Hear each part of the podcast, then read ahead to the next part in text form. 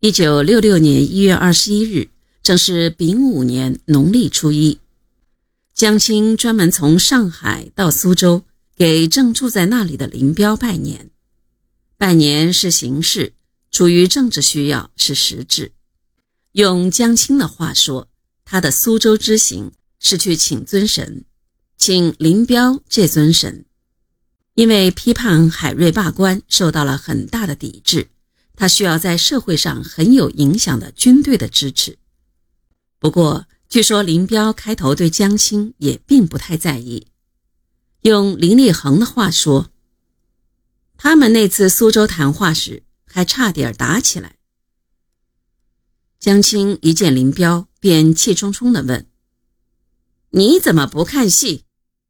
林彪嘟哝一句：“我身体不好，正在养病。”江青又说：“你该多关心一些文艺工作。”林彪说了一句大实话：“我不懂。”江青又问：“你对建国后十七年的文艺工作怎么看？”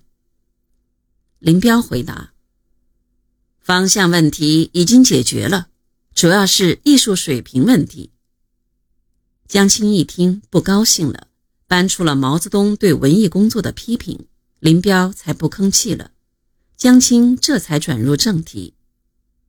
江青打出毛泽东的旗号说：“在上海召开部队文艺工作座谈会，不是我要搞的，主席让我请尊神。”这时林彪回过味儿来了，知道这又是一次政治上得分的好时机。第二天。叶群给总政副主任刘志坚打电话，传达了林彪的指示。这个指示大大恭维了江青一番。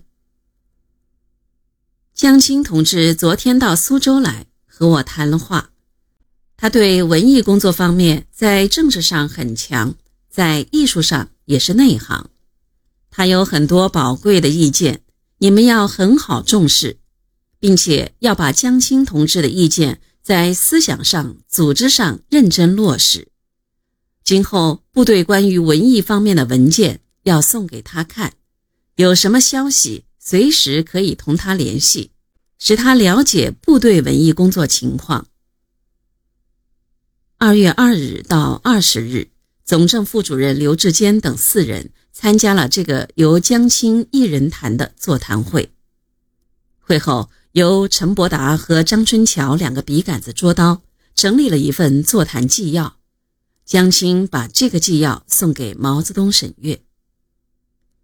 毛泽东对这个纪要颇为重视，三次修改纪要，亲自对内容做了十一处改动。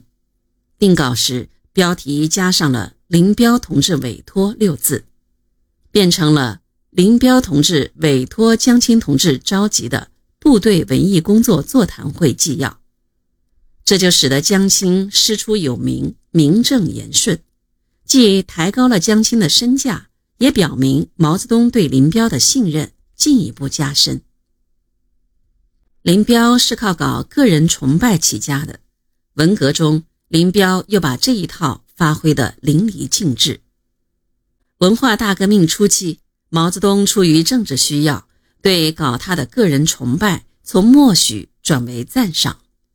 深谙毛泽东喜好的林彪投其所好，极力煽动对毛泽东个人崇拜的狂热，并把这种狂热推到了登峰造极的地步。